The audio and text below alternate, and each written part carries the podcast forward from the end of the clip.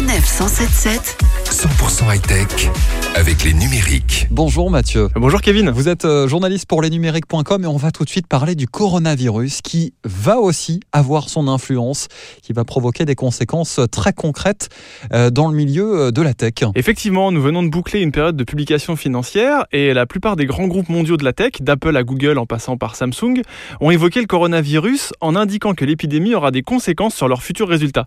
Alors il est encore trop tôt pour dire lesquels, mais il faut savoir que déjà, ces groupes sont contraints à prendre des décisions perturbant leur marche habituelle.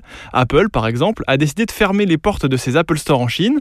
Le coréen LG, de son côté, a annoncé que ses représentants ne se déplaceront pas à Barcelone, où se tiendra pourtant fin février le Mobile World Congress, qui est le plus grand salon mondial dédié à la mobilité.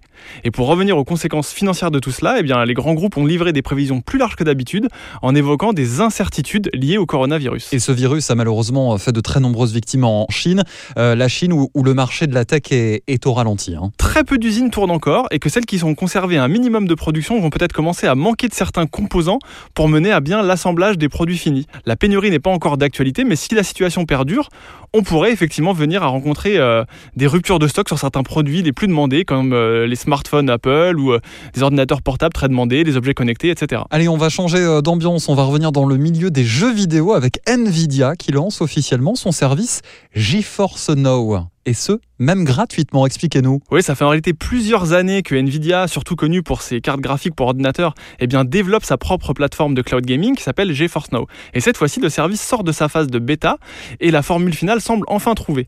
Quant au prix, bah, c'est une bonne surprise, comme on le disait, avec une formule gratuite qui existe, qui est limitée certes à des sessions d'une heure de jeu, mais qui permet d'essayer le service gratuitement, et une formule de lancement dite Founders qui coûte, elle, 5,49€ par mois et qui donne un accès prioritaire au serveur et des sessions qui peuvent s'étendre jusqu'à 6 heures de jeu.